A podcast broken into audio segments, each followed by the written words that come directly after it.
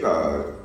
工場をやってましてそれでなんか大人たちがみんなそっちに行っちゃって忙しいとかあとねなんかおじいさんがちょっと病気してたりしたりっていうのもあってずっとね物心ついた時から一人でずっと置かれてることが多くてでも別にそれが全然嫌ではなくて一人遊びっていうのが、あの習慣にもうなってたんですよ。で一人遊びを当時するっていうとやっぱりなんかその何にも遊び道具ってない時代だから、だからまあいろいろ空想したりとかあのー、身近にあるものをちょっとこういじってなんかこうこしらえたりとか絵を描いたりとかっていうことをやっぱり自然にやるようになって、それがねもう日常の生活だったんでそれが習慣化しててだからもう何て言うのかな。特別になんか書こうとかっていう意識なくても最初からもう自分の生活の中に組み込まれてるような感じだったですね書くっていうことが、ただあのそれは別に当然2歳3歳の頃なので絵を描こうとかっていう意識がなくて別にただこう面白いからこうやっていろいろ落書きのようなことをしてただけなんですけど幼稚園に行くようになって4歳の時に初めて水彩絵の具っていうのを使ってなんか描きましょうっていうそういうのがあったんですよ。でその時に自画像を描こうと思って描いたんですけどその時にパッとねあのー、まだ4歳の子供なんだけどひげの生えた、まあ、成人した大人の姿とあと体が透けたような、まあ、血管とかが一緒に見えるような骸骨の姿とあと黒い影っていうのが同時にパッて浮かんで、うん、であこれが自分だっていうふうにその時になんか思ったんですよね。え。ー、それをねまあ絵にしたんですけど、まあ、それ今も残ってるんですけどそうするとねやっぱりそれを見せても、周りの人何を描いてるかわからないしどこが自画像なんだっていう感じになるしでまあ誰もわからないわけですよ。でも僕にとってはそれは確実に見えていたものだったのでで見えていたものっていうのをあの他の人は同じようには見えていないんだっていうのがまず分かったんですねそこで。でその自分が見えているものっていうのをなんかこう形にすることによってなんかこう何て言うんだろうな客体化するというかそれが多分ねあの視覚的なビジョンだったから絵描きになろうと思ったんだと思うんですよ。でそれが多分ね音とか、そういうものできたらなんか音楽の方に行ったかもしれないし何かある種の物語のようなものがパーってこうなんかこう浮かんだら小説家だったりとか、そういう方向に行ったのかもしれないんですけどビジョンとして視覚的ななんかものとして現れたので。なんかでそれがすごくなんか自分にとってそのなんていうのかな現実にそこにないものなんだけどそれが確実に見えてしまっているものっていうのを形にしていくっていうのもすごくね現実との折り合いをつけるための方法としてすごく有効だったっていうのがあって子供の頃に。まあそこまでね自覚的にその段階で思ったかどうかはちょっとはっきりしないんですけど大きな感じとしてはそういう感じを持ったんですよね。だからあのその段階で、まあ、できれば絵描きになりたいっていう気持ちはもうあって。ただその段階でもそんなにほらまだ絵描きになるためにはどうしたらいいかとか当然思ってるわけではないので比較的に作品っていう意識を持って何かを描き始めようと思ったのはやっぱり中学校入ったぐらいの頃であの中学校に入って図書館っていうか図書室かに、えー、あの「ダダの冒険」っていう本があってそれをたまたま目にしたんですよ、うん、だからねその時にダダイズムとかあのマルセル・デュシャンとかあの未来派とかっていうのが一挙にこう知識として入ってきて、まあ、その前にも小学校の時シュルレアリスムなんかっていうのは割と好きだったんですけど、うん、デルボーとかダリとかっていうのはなんか小学校の図工室にポスターが貼ってあったりしてそれが好きでよくは見てたんですけどなんかまあ自覚的にっていうとそこから作品作り始めてただベースとしてはねあの住んでいたところが田端っていうところだったので、あの上野と池袋のちょうど中間ぐらいの場所なんですよ。だから小学校の時は上野の博物館とか美術館とかっていうのにまあ歩いて行ける距離だったんでよく行っててだからあの東博の古いものってよく見てたので割と好きだったんですよねああいうものが。だからまあそういうのも一つ刷り込みとしてはあったのかもしれないしで中学校の時にあのもう一つ西部美術館っていうのがね当時できて、うん、西部美術館っていうのはあの当時としては現代美術を割としっかり扱う美術館っていうのはなかったのでで RB 版っていうやっぱりその洋書美術洋書を扱うところができてでまあ洋書だから高いので買えはしないんですけど見るのだけはただなので。で毎日のようにあの特に高校の頃は池袋通って通う高校だったりしたので毎日のようにそこ通ってそういうもので見てて、まあ、そういうものがだからフラットにというかそのなんていうのかな。具象的な絵を描くっていうのはもちろんベースとして絵を描きたいって時にあはもちろんあってそれがあの絵を描く最初の段階ですしもちろんそれも一生懸命やったんですけど、あの僕らの世代だともうすでにミニマルアートでもコンセプチュアルトでも全部あった世代なのでもうすでに。ということはあのかつてのようにその具象絵画が徐々に変わっていってキュービズムになったりとかオンドリアみたいにこう具象的な木の形が抽象化していくみたいなことを自分の中でリアリティを持ってたどるっていうことは後追いにしかならないのでリアリティを持ってはたどれないんですよ。だから全部フラットにあってだからそのフラットにあるっていうことを前提にした上であの具象的な絵っていうのももちろんベースになってくるからそれも当然やってたんですけど同時にあのいわゆる現代美術という領域に属するような作品っていうのも作ってましたね美術部でみんなで一緒に石膏デッサン描くみたいなことっていうのはあんまりやらないで好き勝手に同時にそのいわゆる作品というものとして描いていることもやっててそれからまあ受験に入った感じだったのでだからあの具象的なというかそのものを描写するところから徐々に徐々にやっていってだんだんその自分の表現を探していってっていうようなそういうような進み方っていうのはあんまりしなかった。だからかなりそういうものも書きましたけどで具象的な絵じゃないとあの学べないことって結構たくさんあって、うん、だからそれも当然やらないといけなくて今やってるものももちろん具象的な継承って一つも入ってないんですけど今回のものに関しては。ただ技術的にはねあの結構その具象的な絵を描いてた時の技術というかその時の、まあ、技術も含めていろんな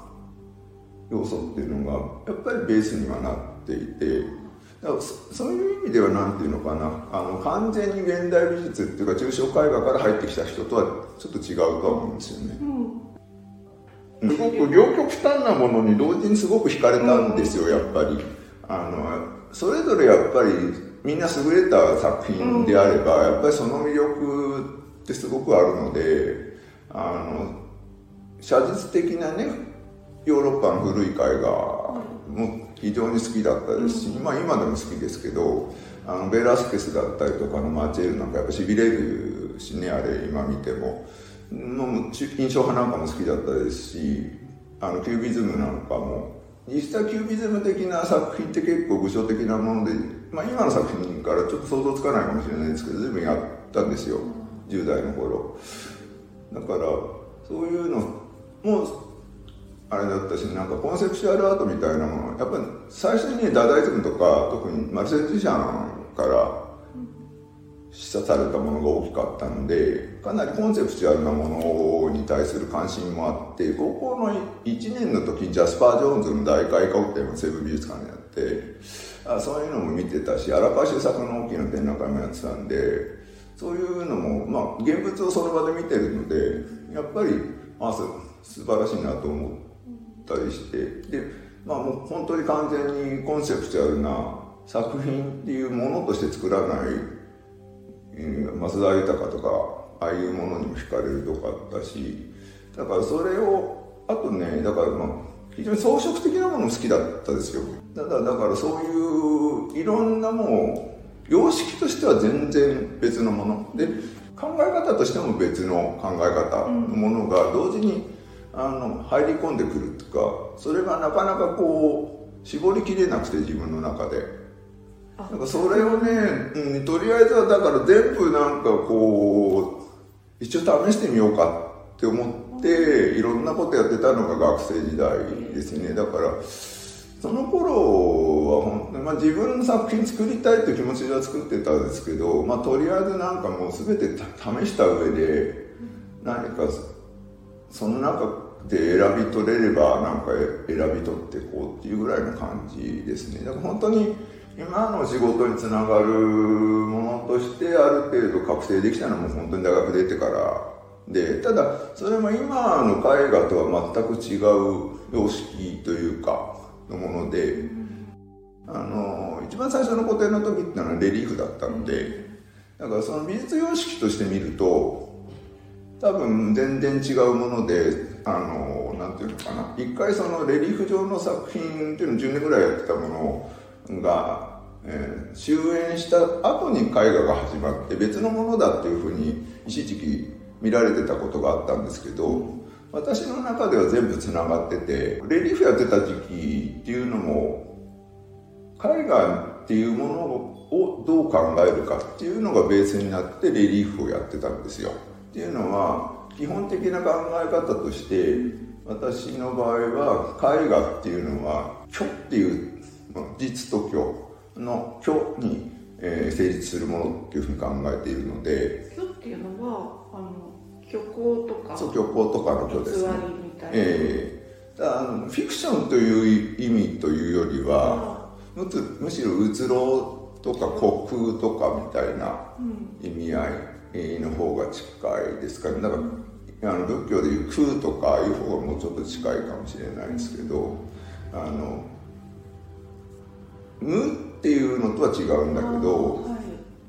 あ、のむしろ無っていうのはあの実と虚の間の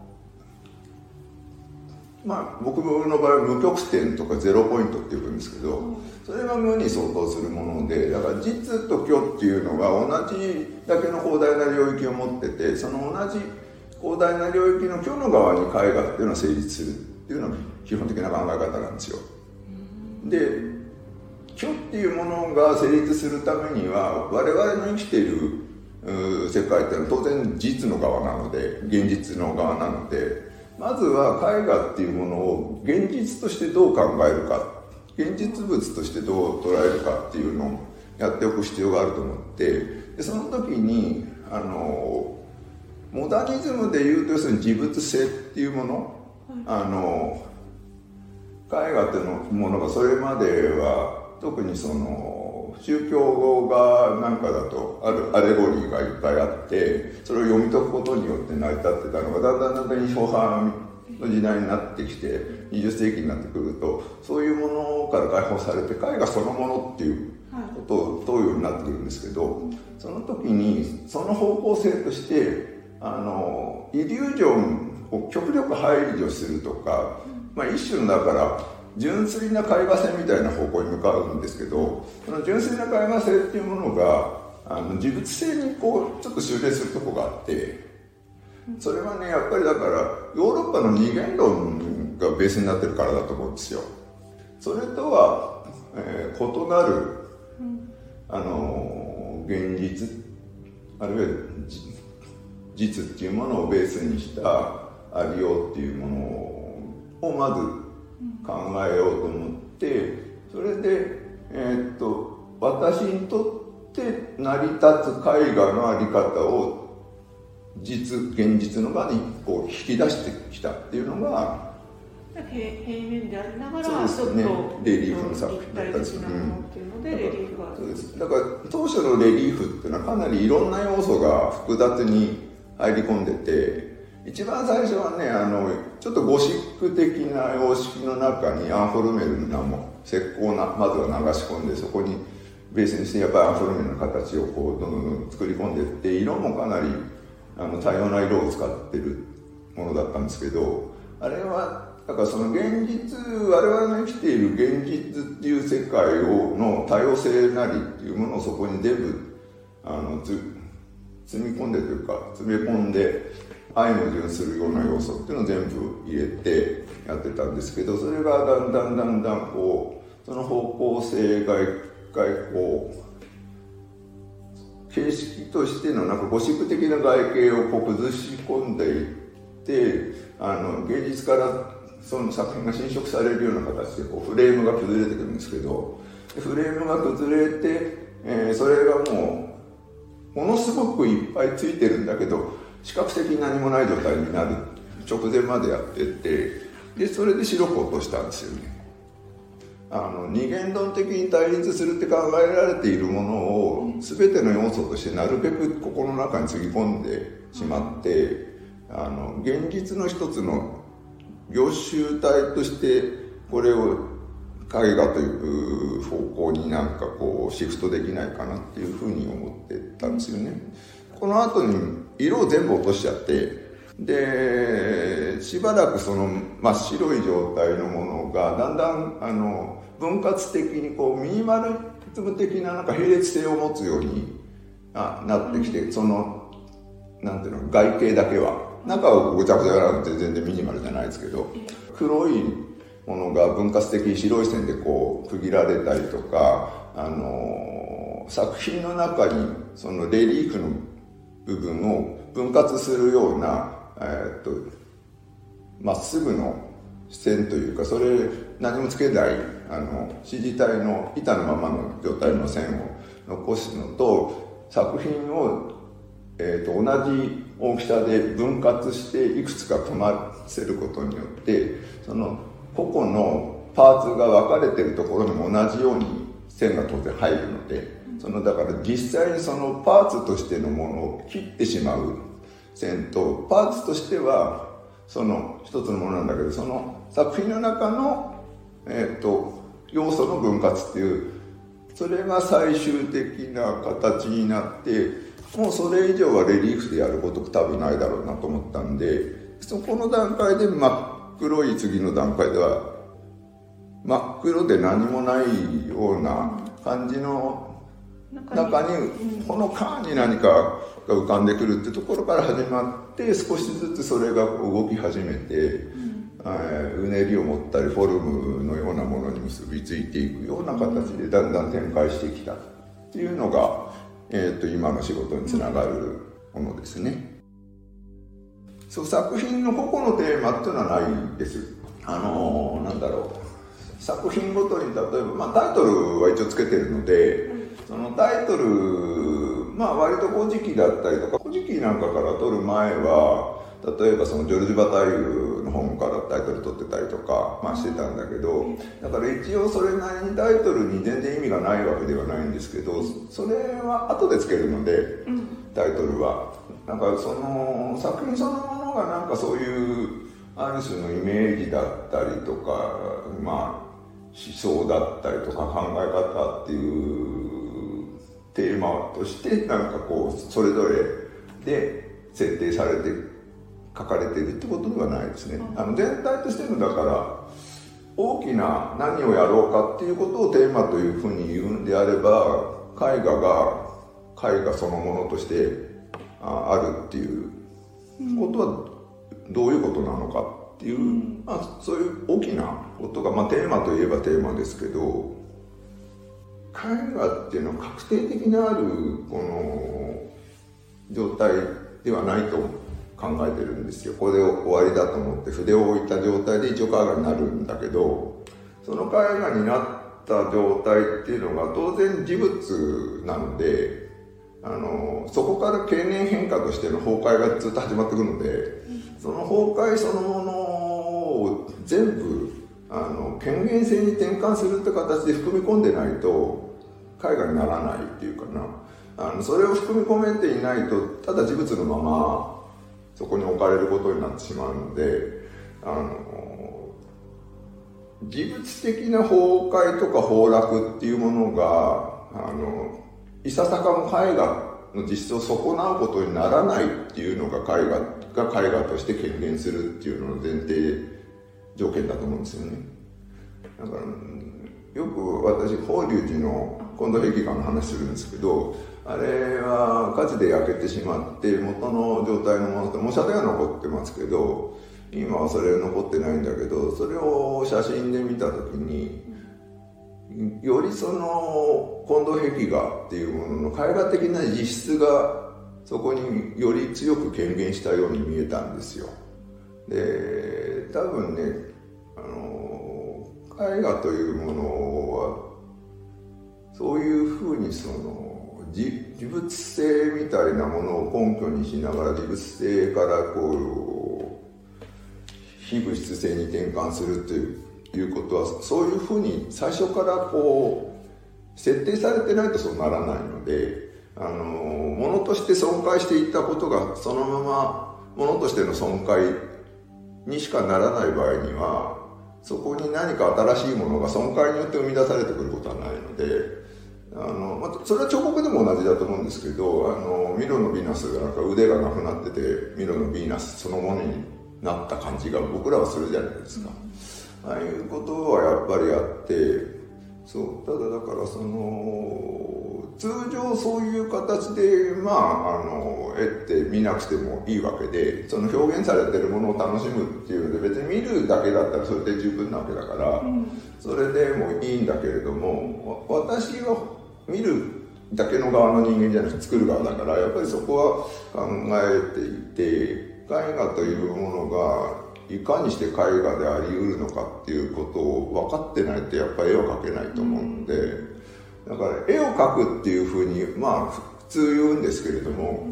実質的には絵描きっていうものが関わってるのは絵に限りなく近いものであってはあっても絵ではないんですよ。っていうのは絵っていうのは権限してするものだから絵画になった瞬間にも手入れられなくなるのであの手が入ってる段階っていうのはまだ絵画が絵画そのものになりきってない状態ないわゆるプレ絵画の構造なのでただそのプレ絵画の構造っていうものがその絵画のメタ的な構造要するに外部からのある構造的な規定っていうものとこう、えー、合致することによって初めて絵画っていうのが成り立ってくるのでだから画家は実はなんか絵は描けないんですよね。厳密に言うと。絵は描けないというか絵画が現れるのを手助けしている。っていうふうに私は考えてますね。だからそれはもう完全に表現ではないんですよ。そこに自己はないので。意図的にそう変えていっているわけではないんですけどやってるうちにまあだんだん変わってくるのででそれがどこの段階でそのシリーズが終わって次のシリーズに移行するのかっていうのはなかなか難しいんですけどもだからまあつながっていますけどね、うん、あの全部シリーズとして。ただまあここのそれまでやってきていたあのある形のうねりだったり現れるとあちょっと違うものが出たなっていう時にタイトル変えるようにしてますかね。でまあそれがある程度継続している限りはそのタイトルでやっていくっていうことですねもともとねだからあの白描で書いた最初の頃っていうのはキャンバスじゃなくて、うん、えっ、と熟装したもの？紙に最初書いてたんですけど、うん、その時には、えー、木彫との関わりで白描が出てきてて。木彫っていうのを僕の場合は彫刻を作ってるっていうふうには考えてなくて版画がまずその間にあって木版画をやってて木版画っていうのは版木にこう彫っていってそれを紙の上に反転させるとまあ木版画になるわけですけどあのー、その版木っていうものを平面上にインクなりでこう反転させて乗せてそこにするっていう形ではない反転のさせ方。あの版木っていうものをもう全然違う方向。平面上じゃなくて立体的な空間の中にこう反転させたらどうなるのかなと思ったのが木彫が始まるきっかけで。なのであれは木彫とは呼んでても彫刻とは僕は自分では呼んでないんですけどなので必ず私の木彫の場合は平らな面が一面だけ残ってるんですよ。はいまあそれはお靴語とかそういうことじゃなくて、えうん、あのそれは必ずその絵画というかから派生してるっていうふうな意味合いとしてそれを残してるんですよね。なのでそその段階で描いていた白描っていうのはだから木彫一番最初に描いた白描っていうのは木彫との関わりで出てきてるっていうのは、えー木彫っていうのはあの絵画を挙とするとやっぱり実の側にある意味ではこう転換されるところもあるわけですよね。立体のこの空間の中にこうはいそういうものとして置かれるから。それをまたもう一度版木とか木版画じゃない方向で平面的な次元のところにこう反転させることが可能かなと思ってそうするとその時に実と虚っていう問題で考えるとそれは一回目標が実になってるからそれを虚に転換する時にあのベタで全体をあの虚として絵画の虚としてあの判定することってもあできないそれは段階的に版木を経てそこに反転してるからそれを絵画にそのまま反転させることっていうのはこう全体を虚として設定された絵画としては不可能だって思ってそうすると部分的に実の中に虚っていうものが入り込んでくる絵画空間であればまずその1回目の反転ができるんじゃないかと思ったんですよ。なので、えー、と支持体の実に設定するってことをまずやって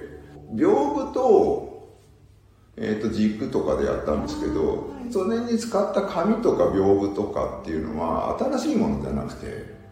もう何十年とかもっと古いのかもしれないんですけどそういうあの使い古されたなんか商店昔の商店で使われてたあのいろんな帳簿みたいなものを書いてたあーはい紙の裏側をを使ったりとかしてつまりそれは現実部の世界の中で実際にこう機能を持ってあの使われていたもの。そういうものとしてずっとこの現実のなんつうか刻印をずっと押され続けてきたものっていうのを素材に選んだんですよ。はい。支持体に。えでそこに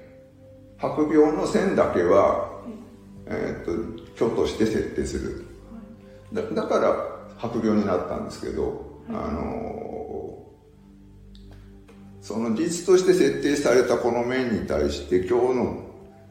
をこう刻み込んでいくときにこうぼかし輪郭がぼけるってしまうと実と虚の対峙が起きないのでそれを明確に虚として設定するために白描を使ってだから最初の白描っていうのはそういう意味合いでその線はそういう虚の設定の仕方だったんですけど主だるの白描というか鉄線描みたいなやり方っていうのはあれはねむしろこっちの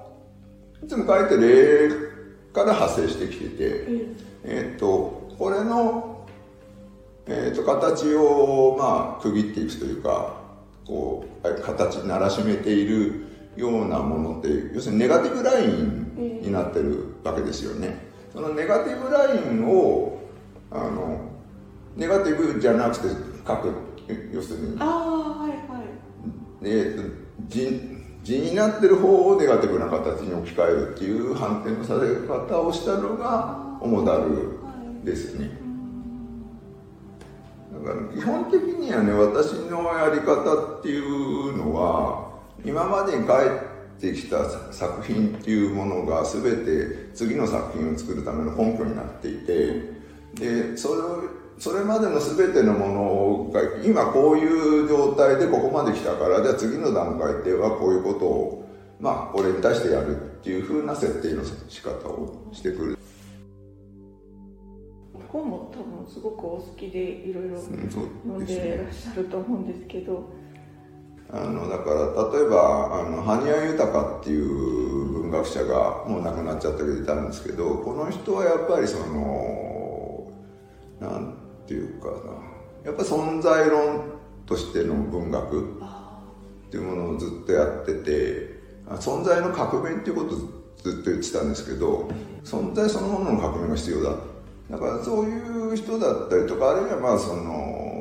ねまあ羽根とかも言ってるけど精神のリレーみたいなこと言ってて例えばそのギリシャの時代のデモククリトスでも何でも自分が読んであこれは素晴らしいって自分の思ったことのように思ったらもうそれは友達なんだって言ってたけどだから渋沢達彦なんかもあの読むっていうことは書くことと変わらないっていうようなやっぱりことも言ってますけどそういう形で何かこう浸透していくというかつまり自己表現とかっていうことではない形の巨大な何かあの一のまあ世界精神って言って言っちゃうとちょっとヘーゲルみたいになっちゃうんであれだけどまああの大きなそういう何者か何とも名付けられない何者かみたいなものとこう並走していくようなそういうことが多分芸術なりの一番根幹にあるんだろうなっていうのはそういうものからかなり示唆は受けましたけどね。なんていうのかな。まあ羽とかなんかでもそうだけど、まあ、ゲーテとかもそっか。あのファーストなんかも一生かかって書いてますけどあの羽とかっていうのは指令っていう、まあ、資料って書いて指令って読むんですけど小説ずっと書いて結局何十年も書いてて未完で終わったんだけどなんかそそこにこう組み込まれていく何か巨大なありを全てとこう対峙するみたいな形っていうのはなかなか美術だと難しくてそれをどういうふうにそういう形の美術っていうものを実現できるかっていうのは考えたかな。あとね福岡道夫って彫刻家の人が関西にいますけど、うん、あの人が一番最初にやっぱり世界そのものと対峙しようっていうふうにやっぱり思ったんだと思うんですけど、あので最初に何やったかっていうと本当にもうそそれでそれはもうできないっていうところから何もすることがないっていう作品が始まるんですよ。本当にね紙の上に点1個打ったりだとか丸く書いただけのものから始まるんだけど、なんかそういうなんかある種のこう打ちひしがれるようなこうなんかこうあこれは無理だっていうところから始まることの可能性っていうものもなんかもかいろいろそういうものから教えられるところありましたよね、だからねただやっぱりそのメディウムの固有性媒体の固有性っていうのはそれは彫刻家と絵描きがやっぱり絶対に彫刻家は彫刻を選ぶし、絵描きは絵を選ぶしっていうのがもう本当に彫刻家心底から彫刻家だったり心底から絵描きだったりする人ってのはやっぱりそのどちらかが必ず選び取られていくっていうかむしろなんかその絵画なら絵画に選ばれていくみたいなところがあってそれは他のジャンルでも全部そうだと思うんですよ。音楽でも詩でも。そうだろうし。そうするとその媒体の持ってる固有性っていうのが絶対やっぱり揺るがせにしてはいけないものだと思ってるのでだから文学からの影響っていうものをそのまま絵の方にあのある種のイメージみたいなものとしてなんかこう垂れ流し的に入れ込んじゃうのはちょっと嫌だなっていうのすごくあってあのいろんなものに同時になんかこう刺激受けて全部いいなって思っちゃうのって昔からそうみたいで私。なのであの文学とか音楽とかもものすごく惹かれたので、うん、だから一時期小説書いたりとか詩を書いたりとかもしてたんですよ。それはあのやっぱり文章っていうのは文章としてかちゃんと確立された事実的なものでやるべきであって、まあ、それはかなりいろいろちゃんと文体論とかいろいろ考えてそこもやりましたけどね。毎回あの個展の時に短いコメントとは別に、あのギャラリーに置いていただくコメントをいただくんですけどその文章は単なるコメントではなくてそうですね、そ僕の場合はそう考えてないですね。絵描きのなんかこうあのか絵に付随して、まあ、絵描きだからこのぐらいのものでいいやっていうふうには考えてなくて私のやってる絵がないとしてもその文章だけ読んでもあのきちんと意味のあるもの価値のあるものになるようには心がけてはいますけどなのでなるべく精密正確に書こうとしてるので。あそれでね非常にある意味では分かりにくくなってるとこもあるんですけど作品として考えてるとこありますよね、うん、だからその文章も全部。絵もそうですけどいわゆるこの形式スタイルっていうか、はい、が結構実は思想を一番表すもののような気がしていて、その単なる内容よりは広松渡るっていうまあまああのマルクス主義学者と言っていいのかまあ人も非常になんか読みづらい文章だったけどこの文体じゃないとダメなんだってやっぱり言ってたし、うん、あの日夏幸之助っていう、詩人なんかもものすごくやっぱり読みにくいですよ今の人が読むとね、うん、まあ、ほとんど難読漢字の連続みたいな感じになるし、うん、なんだけどゴシックロマン体っていう言い方してて要するにゴシックロマン体っていうのはあの詩の場合はその聴覚的に入ってくるものと視覚的に入ってくるものが両方あるからその場合にその聴覚的に入ってくる響きっていうものが完全に視覚としてもそこできちんとなんか両立されないと詩として成り立たないのでそれをゴシックロマン体っていう言い方をして非常になんかねほとんど使わないような感じっていうのを多用してやってますけどだからその線もあって今ほとんど読まれなくなっちゃってはいるんだけどまあだから塚本邦夫なんかもそうですね。あの人もずっとこう旧仮名遣いと旧漢字で通した人だったし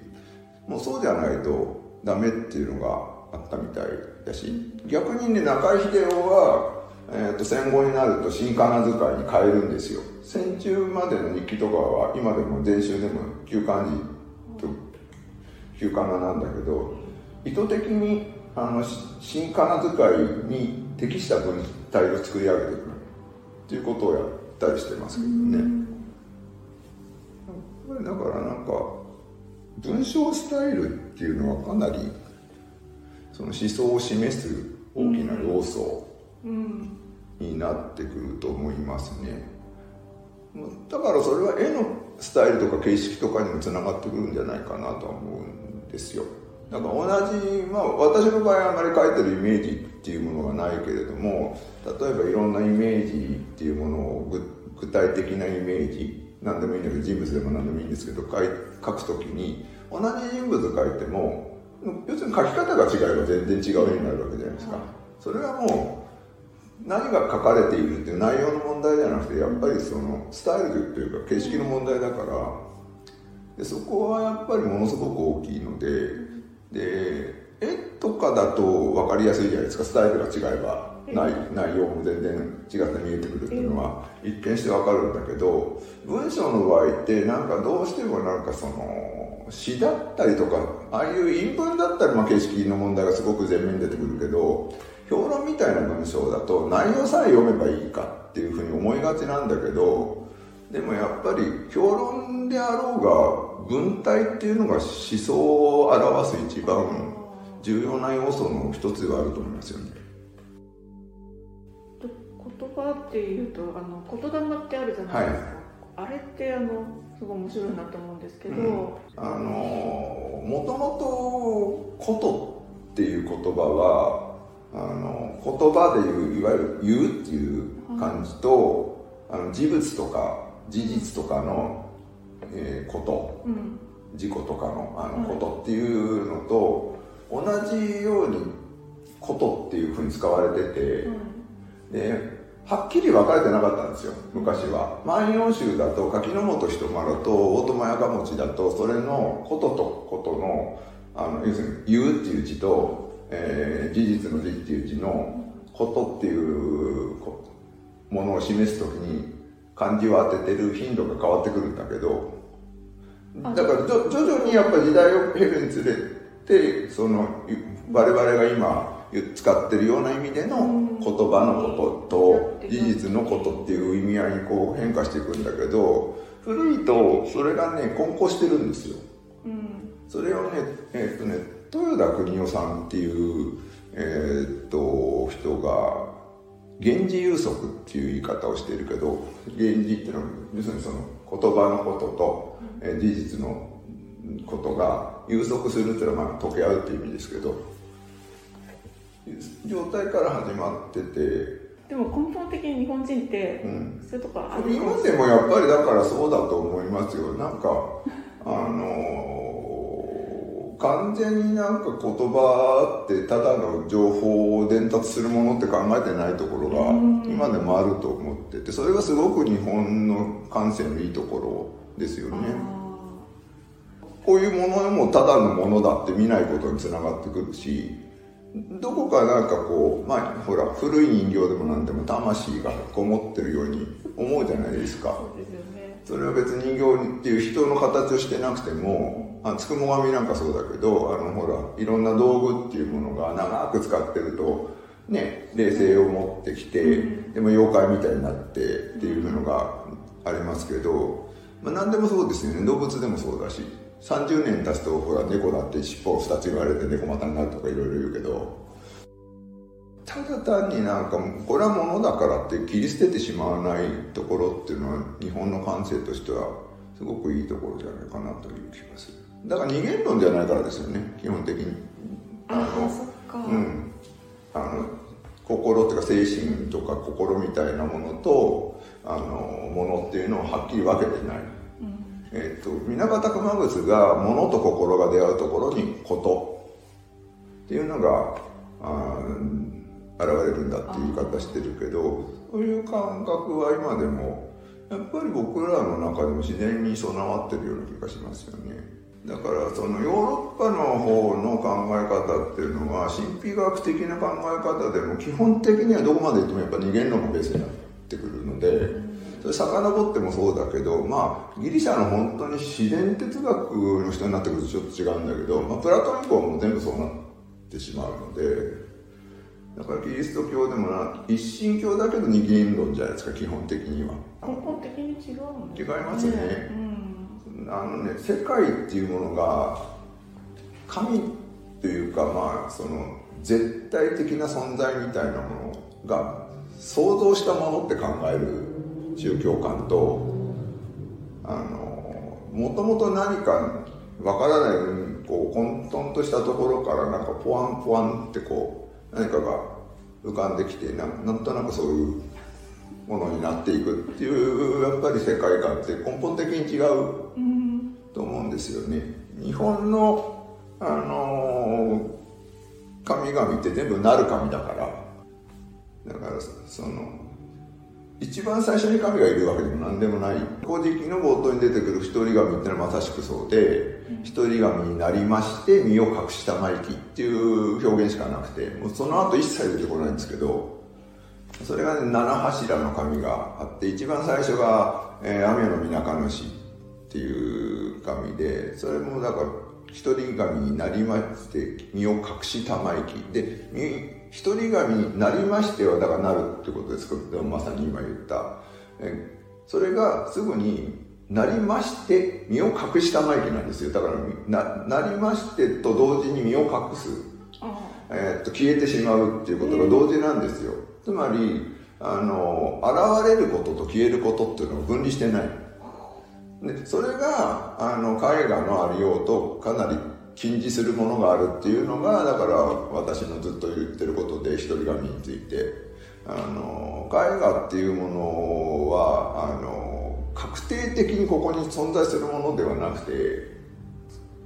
ここになった瞬間にもす消えてる。だからこれ物としての事物としての絵画っての常にこうやって見てるんだけどそこに本当の絵画の実質を見ようとすると絵画の実質を見た瞬間にそれはもうなんかあって思ったら次の瞬間にそれ消えてるものが連続的にずっと無限の回転でつながってるっていうのが絵画のありよう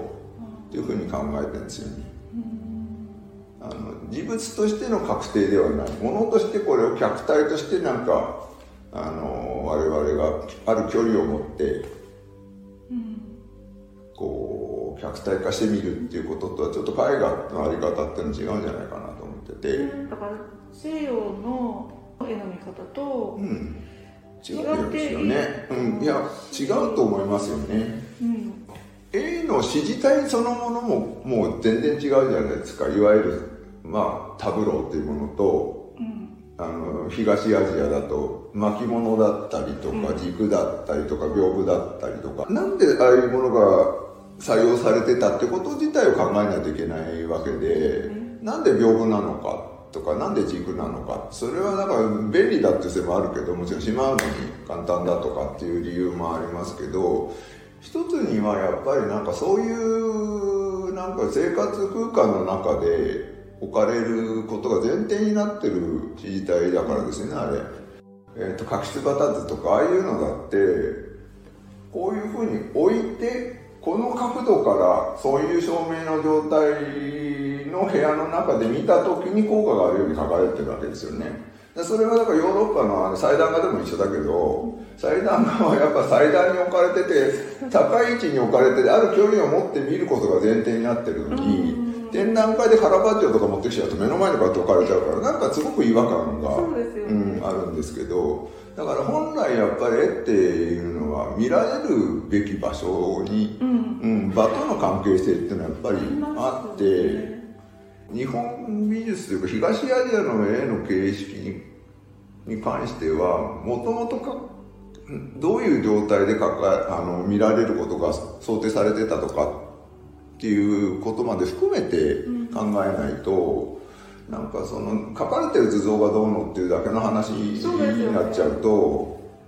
意味合いが違っちゃうと思うんですよねそれは。本来それに絵ってその対面性というかの強いものだからこう対面してこう静かにこう見る本来はものなので。まあ本来ねあの言葉にはならないことではあるので、うん、確かに。間違いなく。だからこそあの絵でやってるとか彫刻でやってるってみんなあるわけだからそれはもちろんそうなんですよだけどそれをあのいやこれは言葉にならないことですから言えませんって言っちゃうと何かここでコミュニケーションをこう自ら切っちゃうような感じになっちゃうので。あのやっぱりそれになんかこう言葉っていうもののシステム言語システムっていうものはやっぱりあの今僕らが使ってるこの意味言語っていうもの以前に現言語システムっていうのが多分あってその意味として確定される前の言語のシステムみたいなものっていうのはあってそういうものが多分その関係性っていうものの一番根幹にあるものだからその関係性としての現言語システムっていうものを組み込んでいかないと多分そのあらゆる表現物っていうのは何かこう共有していくける要素っていうのがないんじゃないかなと思うんですよ。だから表現だって自己表現っていうものをあのしていくんだって別にそれはいいんだとは思うんだけど単なる自己表現ってやっぱ伝わらないですよね、それは。だからそのやっぱり共有するためには共有できるものが必要なわけでその共有できるものっていうのはあの私からすれば表現というよりはむしろ絵画の実質としての権限なんじゃないかって思うんですよ。そこに表現が乗ってくるっていうことであれば表現っていうのはやっぱりなんかその芸術作品なりなんなりっていうものをすごく豊かにするものではあるからだから表現がすごく豊かにこう乗ってくるっていうこと自体はいいと思うんだけど表現だけではやっぱり共有する基盤を持てないなっていう気がしてただその表現が共有する基盤を持てるんであれば表現にかなりシフトしたものであっても別に全然構わないと思いますけどね。ただあまりにもだから個性とか表現とかっていうものがあの美術なり芸術なりの基本というか、ベースなんだって言っちゃうともうあそなんか伝わらなくてもそれはいいんだっていうふうになっちゃうから、それはどうしても伝わらないものっていうのはあるかもしれないしそれが表現したいものだったら仕方がないものもあるけどでも少なくとも趣味でない限りは人に伝えることによって作品がある種社会化されるというかあのパブリックな意味合いを持っていかないとその発表する意味はないわけだからその発表するってことを前提にしているというかプロフェッショナルな画家なりであるっていう以上はやっぱり伝える努力はするべきですよね。それがどの程度実際伝わるかはまた別にしても言葉にならないのは当然ぐらいの当然ですけどね実際に書いてる時ってすごく明晰ななんか感じだけで書いてるわけでは多分みんなないと思うので、うん、あのどちらかというとなんかこうよくわからないことをずっと繰り返しやってるのが実際だと思うんですよ制作っていうのは。そうするとその分からないことっていうのがでもその分からないことなりにでも行為としては何かやってるわけだからその行為として分からないけど何かやってるこれっていうのは何なんだろうっていうのをある程度あのそのままほったらかしにしないで分からないながらも言語化するとか何らかの形で自分の中でこう折り合いをつけていかないと次には進まないですよね。だからそのやっぱりなんか言語化できないことを言語化しようとしてるから私もなんかすごくこう特殊な言い方をすることになっちゃったりするんだけどそれでもその特殊な言い方っていうものをきちんと厳密にあの整理していってきちんとロジックとして組み立てていけば必ず精密に読めば伝わるはずだから全ての人にあるなんかこう共有できるような問題っていうのをやっぱり一番ベースに抱え込んでやっぱり絵画っていう固有性のものを選ぶっていう必要はあるんだと思うんですよ。うん、あのななんていうかあの選ぶ私がそれを選んでそれがなぜこの絵なんかにさほど興味のない人たちがたくさんいるこの世界の中でなぜそれをやり続けるっていうことが意味があるのかっていうことをきちんと自分自身で抑えてあのこれは絶対ななんか必要なんですよっていうことをやっぱり確信してやっていかないとあのダメなんじゃないかなって気はするんですよ。あだからなんていうかな美術なら美術って狭いなんかこの範囲の中だけでもの考えてるというのはやっぱりよくないかなっていう気はする。ですよね。黒須さんはキュレーション活動も結構あそうです、積極的にされていらっしゃいますけど。漫画天国が一番長いですね。あと何回かやったのは、琴恵ことっていう詩人の人、まあ、言葉との関わりをまあテーマにしたものと、あとまあそれの関連で、えっとね、えっと、レンガのじゃないって言って、レンガっていうのはまあ、あの歌のレンガが元ですけどその歌を本当に絵の「画」っていうのに変えてまあシャレみたいなもんだけどそこは。それであの複数の人で一つの絵を仕上げていくというかいうやり方をえー、っと最初は、えー、っと10人の人に4枚ずつ40枚全部連なるような形のものを、えー、っと左右に全然違う絵が来たものの間をつないでくれっていう形でやったものと2回目はえー、っとあれは